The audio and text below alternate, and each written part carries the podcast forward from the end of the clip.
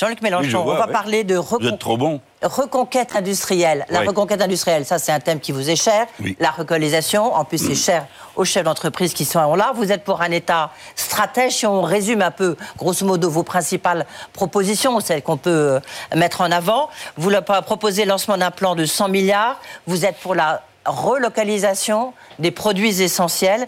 Et puis, vous êtes aussi pour revenir sur des privatisations, notamment celle des hmm. autoroutes. Alors évidemment, ça fait là encore beaucoup de thèmes à aborder, mais je vais laisser la première question, comme d'habitude, au chef d'entreprise. C'est David Butek qui vous pose la question. Lui, il a plusieurs entreprises euh, dans le loisir, euh, dans l'événementiel. On sait que ça a été difficile, maintenant ça va mieux, et en plus, vous êtes sur le plateau face à Jean-Luc Mélenchon. Monsieur Mélenchon, bonsoir. Bonsoir. Je vais vous parler un peu terrain, un peu pragmatisme. On est beaucoup de PME en fait sur le plateau et pas forcément le grand capitalisme oui, toujours. Euh, donc je vais vous donner l'exemple de ma menuiserie d'agencement qui fabriquait, comme on le disait juste avant, beaucoup de stands d'exposition ou de décors pour l'événementiel. On a muté et aujourd'hui on fabrique euh, des mobiliers pour euh, l'hôtellerie, la restauration, etc. Et dans notre filière, la transformation des panneaux de bois n'existe quasiment plus en Europe. Tout arrive de Chine, or le bois est chez nous. Je suis en Bourgogne, en Côte d'Or, le bois, il est à côté de chez moi. Il part en Chine, il ne revient pas. Qu'est-ce que vous vous proposez pour que accompagner la filière pour qu'elle se réindustrialise en France, en Europe, mais en France notamment? Alors, je commence par vous et après on généralise? Oui. Ah, bon. Alors, je commence par le bois, ça peut pas mieux tomber. Euh, c'est un de mes dadas. Pour une raison très bête, c'est que j'ai été. Euh, On fait bien les choses sur Oui, non, mais parce qu'il y a longtemps, en plus de la mer, de l'espace et du reste. Mais il se trouve qu'il y a assez longtemps de ça, maintenant, finalement, euh, j'étais le journaliste chargé de la page du Jura rural. vous imaginez que dans le Jura, le bois, c'était une question qui intéressait tout le monde. Et déjà à l'époque, je me souviens, on disait il faut une filière bois, il faut une filière bois. Résultat, non seulement il n'y a pas de filière bois, mais nous sommes un pays du tiers-monde. C'est-à-dire que nous fournissons la matière première à des pays qui viennent la chercher, l'achètent à bas prix, la transforment en meubles et autres, et nous la ramènent chez nous. Voilà. Alors que nous devrions constituer une filière. Ou pas en ce moment. Parce qu'elle ne la ramène pas en ce moment. Oui, oui, oui. Mais, on reste dans mais bien sûr, les pénuries. Alors, euh, la, forêt française, le problème que nous avons, un mot pour euh, mes amis euh, qui s'intéressent à l'écologie de la forêt, euh, la forêt est vitale pour nous. Parce qu'elle retient du carbone, parce qu'elle fixe les sols. Nous connaissons tout ça. Et, euh, industrielle. Donc nous hein, allons. Oui, mais attendez, on peut quand même parler de trucs humains de temps à autre euh, aussi. Il n'y a pas que produire. Alors, il est certain que nous sommes capables de construire une filière bois, mais qui va d'un bout à l'autre. C'est-à-dire depuis la collecte, respectueuse de la forêt, parce que les coupes rases, tout le monde en a assez, on sait quel désastre ça prépare pour le futur. Ensuite, il y a la transformation. Il faut pouvoir transformer non seulement les sapins, que l'ONF nous a fourrés partout, y compris à des endroits où c'est pas le lieu de les faire pousser, les traiter avec des machines que nous pourrions nous-mêmes fabriquer, au lieu d'importer des machines qui ne prennent que des troncs tout droits de 30 cm, parce que c'est ça qu'on trouve aujourd'hui seulement sur le marché et aucune autre. Donc dès qu'un bois est un peu euh, tournicotis, genre feuilli, on le prend pas. Et qu'est-ce qu'on fait On interdit d'exporter le bois en ah bah non, mais il parle du bah, on fait quoi concrètement? On n'exporte plus notre bois, on interdit les exportations? On réouvre des menuiseries, il y Pas vous énerver tout de suite, bah, interdire, empêcher. Non, on crée une filière. Vous savez ce que c'est créer une filière Il y en avait une. Où je vais voir Monsieur le milliard. Et puis j'en vais en voir d'autres, et puis je crée une filière. Et voilà, et je dis voilà, si vous investissez dans le bois, eh bien, vous aurez telle et telle possibilité. Vous aurez tel ou tel capital qui sera à votre portée de financement. Parce que vous avez eu raison de dire tout à l'heure qu'ici, vous êtes des PME. Je ne suis pas en face du grand capital. Donc, pour moi, vous représentez ce que j'appelle un collectif humain. C'est ça, une entreprise, d'abord. Et donc, c'est d'abord une affaire de qualification. Et c'est là-dessus que je voulais venir. Pour que tout le rêve que je suis en train de vous raconter sur la filière bois fonctionne, faut que vous ayez des gens compétents. Parce que, vous savez, ça va très loin, la filière bois. On peut construire une maison en bois et elle est plus résistante à l'incendie que le béton. Donc, on sait le faire. On a les machines, on amène sur un camion la maison, elle est toute montée, on vous l'installe, en deux mois, c'est fait. Par conséquent, tout est là. Nous savons tout faire, à condition d'avoir les gens formés. Et là, là c'est la place sur laquelle je vais vous saouler toute la soirée. La formation professionnelle, la qualification et donc le système public de formation professionnelle. À savoir, les centres polytechniques auxquels je rêve, qui sont les lycées professionnels d'aujourd'hui, mais qui prendraient en charge du CAP, niveau numéro 1, première qualification, jusqu'à BTS, c'est-à-dire Bac plus 2. Au même endroit, ainsi que la reconnaissance, la validation des, des acquis de l'expérience et l'enseignement de transformation-récupération. Voilà ce que je réponds à ceux qui veulent qu'il y ait une filière bois. Ne vous payez pas de mots, les gens, surtout si vous êtes le MEDEF. Donnez un coup de main pour qu'on arrive à construire une filière bois, au lieu de, je ne dis pas que c'est votre cas, mais j'ai entendu un nombre considérable de gens jeter des grosses larmes et ensuite ne rien faire du tout de raisonnable pour construire cette filière. J'espère vous avoir répondu au ras du terrain, puisque je vous ai même donné la taille des machines qui traitent les bois. Jean-Luc Mélenchon, on va, puisqu'on... Pardon Je dis Monsieur Macron, l'ébéniste de la langue de bois. Monsieur Mélenchon, l'ébéniste ah de la langue de bois. Non, mais parce que Macron, j'étais d'accord. allez, allez, on, avance. Et pourquoi, moi, la langue de bois Pourquoi vous êtes méchante comme ça avec moi C'était la langue de bois. Non, j'ai parlé, j'ai dit euh, comme je vois les choses. On faisait un jeu de mots. Allez, on parle encore de relocalisation. J'ai compris, mais elle avait commencé par Macron, je trouvais ça sympa. C'était un petit. Euh, mais non, finalement, c'est moi. Je me suis dit, elle l'a retourné quand même, bravo. Vous avez réussi à la retourner, formidable. Oh là là, madame, c'est une dure. Allez, Paola Fabiani, la Corse. Oui, parce qu'on parle de, on parle de relocalisation, Jean-Luc Mélenchon et Paola Fabiani, elle, elle a réussi à créer des centres d'appel en Ile-de-France, à Paris et en Corse, au moment où beaucoup allaient euh, faire des centres, des, centres d'appel ah à l'étranger. Hein. Tout à fait. La, relocalisation, c'est vraiment un sujet qui me tient à cœur et, on est tous d'accord sur la nécessité de la, souveraineté de la France et de son indépendance. Et notamment au MEDEF, on a créé une commission euh, souveraineté, donc c'est vraiment un enjeu majeur. Mais après, il y a, il y a trois, trois, trois points, trois paradigmes, et j'aimerais savoir un peu par rapport à cela comment vous faites. Le premier, c'est que la France exporte quand même 400 milliards et a quand même une balance déficitaire par rapport à ses voisins, euh, l'Allemagne et l'Italie. Oui, oh, oui 65 milliards. Oui, tout à fait. Donc c'est quand même problématique. Le deuxième point, c'est que l'idée, c'est de réimplanter des entreprises en France, donc les faire venir, l'attractivité. Et on sait que l'attractivité, ça passe par euh, la compétitivité. Et donc l'augmentation des salaires, ça, c'est pas génial pour la. Non, vous avez raison, il faut les diminuer, ils sont trop importants. Oh, non, les gens gagnent trop bien leur vie dans ce pays. Oh, non, mon, troisième vrai, point, mon troisième point, je vous laisse répondre des questions là-dessus. non, mais chacun son catéchisme. Et le troisième point, si on fait un protectionnisme trop dur, comment vous faites Parce que derrière, les autres pays vont réagir et on va encore plus baisser nos exports et, encore plus être déficitaire. Donc finalement, quelle est la mécanique que vous proposez pour, un, inciter les entreprises à venir malgré cette hausse de salaire et de l'autre côté, comment on fait pour augmenter nos exports si on fait du protectionnisme? D'accord. Non, mais j'entends parfaitement votre, raisonnement, je le connais. Euh, pardon de vous dire qu'il n'est pas tout à fait nouveau. Euh, pour moi, encore moins que pour un autre, vu compte tenu de mon âge, je, je l'ai entendu déjà depuis tant d'années que je m'ébahis de voir le peu de résultats qu'on a obtenus avec ce type de discours.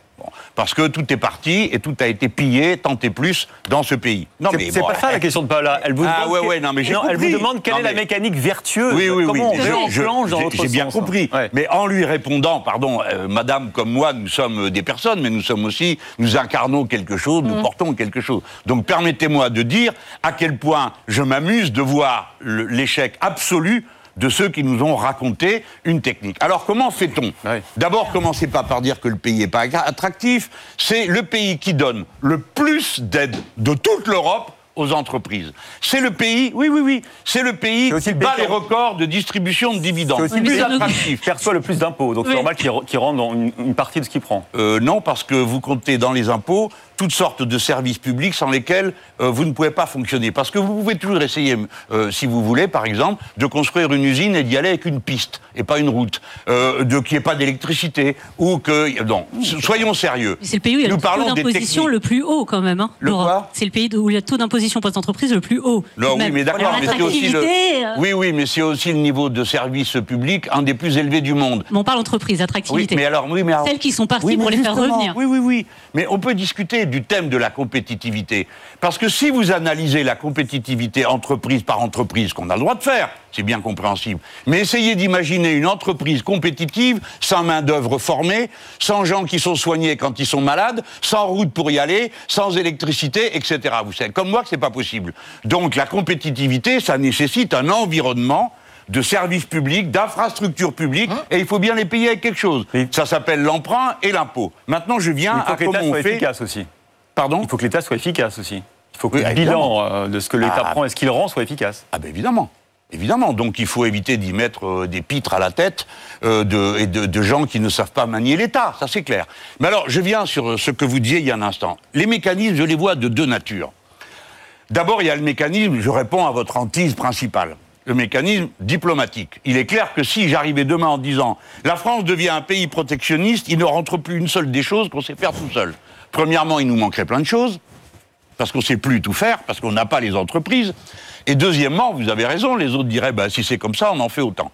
Tout ça est tellement absurde que, mettons-le de côté, ça n'aura jamais lieu. Comment ferons-nous? Moi, je suis. Il y a un mot qui manquait dans la présentation qui a été fait de mes idées, c'est le mot planification. Je suis pour qu'on organise, on prévoit. On ne fera donc pas tout en même temps. Prenons un exemple. Nous allons reconstituer la filière de l'aluminium. Je veux être certain, nous avons la plus grosse production d'Europe, elle est chez nous à Dunkerque. Ensuite, il y a tous les ateliers qui font de la fonderie, etc. Je veux être certain que d'un bout à l'autre, nous sommes capables de produire en France l'aluminium dont nous avons besoin. Pourquoi? Parce qu'on peut recycler l'aluminium à 85%. Par conséquent, c'est vraiment un des matériaux les plus nobles, les plus légers, les plus intéressants dont on puisse disposer. Par contre, ce que je ferai, thème par thème, je dirais, ah ben là, on bloque. C'est-à-dire que la lutte contre la délocalisation passe par du protectionnisme, mais du protectionnisme sélectif et solidaire. Mettons, je dis, je ne sais pas, mettons que l'aluminium nous vienne, je euh, je sais pas moi, du Vietnam, hein, c'est pas le cas, hein, mais disons que ce soit mmh. ça. Alors on irait, on irait voir, et on dirait, écoutez, nous, on peut plus parce qu'on veut fabriquer nous-mêmes et on est en train de le fabriquer. Donc, on prend plus le vôtre. Qu'est-ce qu'on peut discuter? C'est pourquoi je parle de protectionnisme solidaire, qui est une expression bizarre, mais qui veut dire négocier, rediscuter. Je ne suis pas d'accord avec le système des frontières ouvertes et ensuite le marché fait le ménage. parce que le ménage, on le connaît. On a compris le message. Une question vous avez compris rapide. Mais attendez, je peux encore mettre juste un exemple concret. Il nous reste deux minutes, vous voyez, ça, ça, passe vite. Hein. Bon, allons-y. Cette question d'actualité, vous savez, ce contrat de pull pour les militaires euh, euh perdus par Regain, euh, confiés à l'armée, à d'autres entreprises, on s'aperçoit que certains des sous-traitants produisent peut-être euh, en, Afrique du Nord. est-ce que, alors c'est un vieux contrat, ça date d'il y a 12 mois, mais on s'en aperçoit maintenant parce qu'Arnaud Montebourg en a parlé. Est-ce que c'est -ce le type de contrat qu'il faut stopper quand on est au gouvernement? Ah, Ça dépend de quoi on parle, si c'est quand c'est l'armée et les choses qui sont de souveraineté, bon, on comprend qu'on se le réserve.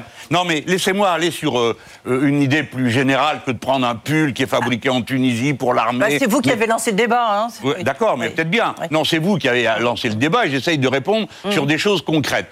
Je vous ai répondu à la question de qu'est-ce qui se passerait avec les partenaires. Je veux vous... Après, il y a les mécanismes de dissuasion de la délocalisation. J'en vois deux. Le premier, c'est si vous m'achetez, vous, monsieur Millard, vous m'achetez, vous êtes. mais c'est un gringo qui vient et qui, euh, qui achète une entreprise française. Mm. Et puis tout d'un coup, il décide de repartir et il embarque les brevets. Moi, ce que je dis, c'est la chose suivante. Quand un brevet est d'origine française, il ne part pas avec le propriétaire de l'entreprise. Je le bloque en France. On a demandé à Éric Coquerel, qui est un de nos commissaires à la commission des affaires financières, de préparer une proposition de loi dans ce sens. Donc ce sont des méthodes de dissuasion. Je termine, j'en ai plus qu'une. Mais ceux qui sont déjà Deuxièmement, je m'oppose, je m'oppose absolument, je m'oppose absolument aux délocalisations en Europe. Parce que les délocalisations en Europe sont des délocalisations de mauvaise foi, malveillantes, qui ont été délibérément voulues par M. Barroso il y a bien longtemps, comme un moyen pour les pays qui n'avaient pas d'équipement, à qui on ne donnerait pas d'argent, de se payer sur la dette, c'est-à-dire sur nous. Juste un point, très bien. Imaginons, mais comment vous faites pour faire revenir, et là vous n'avez pas répondu au point, ceux qui sont déjà partis pour des questions de bas coût Eh bien écoutez, moi je fais le pari qu'ils reviendront. et bien sûr. Mais, bien sûr. Mais s'ils veulent pas, ben au revoir, on se passera d'eux. Oui, oui, madame. Non, mais ils ne sont pas indispensables. On ne va pas se traîner à leurs pieds, à baisser les cotisations sociales et puis soigner les gens, euh, ouvrir les frontières en grand pour une poignée de gens qui n'ont même pas l'amour de la patrie. Donc, s'ils ne veulent pas produire, eh ben d'autres produiront et nous les accueillerons très bien, très généreusement très, avec beaucoup de, de, bonne volonté. Mais je ne ferai pas la politique qui convient aux voyous. Voilà. Ceux qui n'aiment pas la France emmènent leur patrie à la semaine de leur godasse et nous trouverons des gens pour les remplacer. C'est la raison pour laquelle j'ai déjà prévenu depuis le début. L'impôt que nous ferons, ce sera un impôt universel. On y arrive. Tout le monde paiera. On y arrive juste après, justement. Allez, Nicolas On y arrive. Vous voyez, quel enchaînement. Écoutez, Jean-Luc Mélenchon, vous m'avez fasciné, parce que je ne savais pas que vous étiez un spécialiste des forêts. Et là, je dois reconnaître que j'ai été bluffé. Vous n'avez pas tout vu, je peux aussi parler ah, du mouton, de tout. Oui, mais ça veut dire que si éventuellement ça se passe mal pour l'Élysée, vous pourrez briguer la présidence de l'ONF, ça se non, non, non, j'ai autre chose. Mais, ça se passe mal. Edwige Chevrillon l'avait évoqué en introduction, euh, la reconquête industrielle passe par un vaste plan d'investissement public, 100 milliards d'euros si ma mémoire est bonne. Il y a, aussi, il y a aussi des projets de euh, nationalisation. Je me demande comment vous financez tout ça, et j'ai cru comprendre en vous écoutant que c'était par la dette et par l'impôt. Est-ce que j'ai bien compris? Oui, oh, c'est pas très important. Ah ben ça me semble relativement important. Non, on en parlera non, non, non, la dette ah, donc ça tombe bien. vous avez le droit, on a le droit de réagir autrement. Moi, je, plus personne maintenant des temps d'État de dire que tout ça coûte trop cher, parce que quand je suis venu vous voir il y a cinq ans, sur ces mêmes plateaux, et que je vous annonçais 100 milliards, vous vous évanouissiez. Là-dessus, M. Macron on a trouvé deux fois plus, sans que ça vous pose problème. À amener la dette à 120%, 110 maintenant, euh, du PIB du pays, personne n'est mort, on est tous toujours là. Par conséquent, il y a un registre et un violon qu'il faut plus me jouer. Et en tout cas, moi, je n'y ai jamais cru. Et ce qui compte, c'est dans quoi vous investissez. D'accord, donc la dette n'est pas un problème. La dette n'est pas un problème quand c'est de l'investissement productif. Quand vous avez un euro d'argent public, qui est le premier investisseur de ce pays Qui L'État et les collectivités locales. Un euro sur cinq, c'est eux qui les donnent. Par conséquent, si on les injecte au bon endroit, parce qu'on a de la planification, vous êtes tous des petits entrepreneurs. Dans la vie, ce qui vous intéresse peut-être plus que tout, c'est le carnet de commandes. Et pour avoir un bon carnet de commandes, vous avez besoin de prévisibilité, c'est-à-dire de savoir ce qui va se passer dans six mois, ce qui va se passer dans un an. Parce qu'alors, vous faites des investissements. Je ne vais pas m'en prendre à vous, mais la grande industrie, elle, le, le CAC 40, ils ont augmenté de 70% les dividendes et diminué les investissements de 5%. Et quand on leur demande pourquoi, ils disent, bon, on attend de voir le marché. Apparemment, le marché, c'est vous. Donc, ce que je veux dire de tout ça, ce n'est pas le sujet. D'accord. Le coût. Ce qui compte, c'est à quoi on utilise l'argent. Voilà, à quoi on utilise l'argent Quand on l'investit dans quelque chose qui produit de la richesse, et je vous le redis, 1 euro d'argent public produit en moyenne 1,3 euro ou 5 supplémentaire dans la production. Chaque fois que vous investissez, que vous augmentez un salaire, vous avez un rendement pour la production trois fois supérieur à celui que vous obtenez par les baisses d'impôts. C'est vrai ou pas ce que je dis? C'est un pari. Allez, c'est un pari. c'est un pari. c'est un chiffre qui est donné par les économistes. On ne vous mettra pas d'accord là non plus.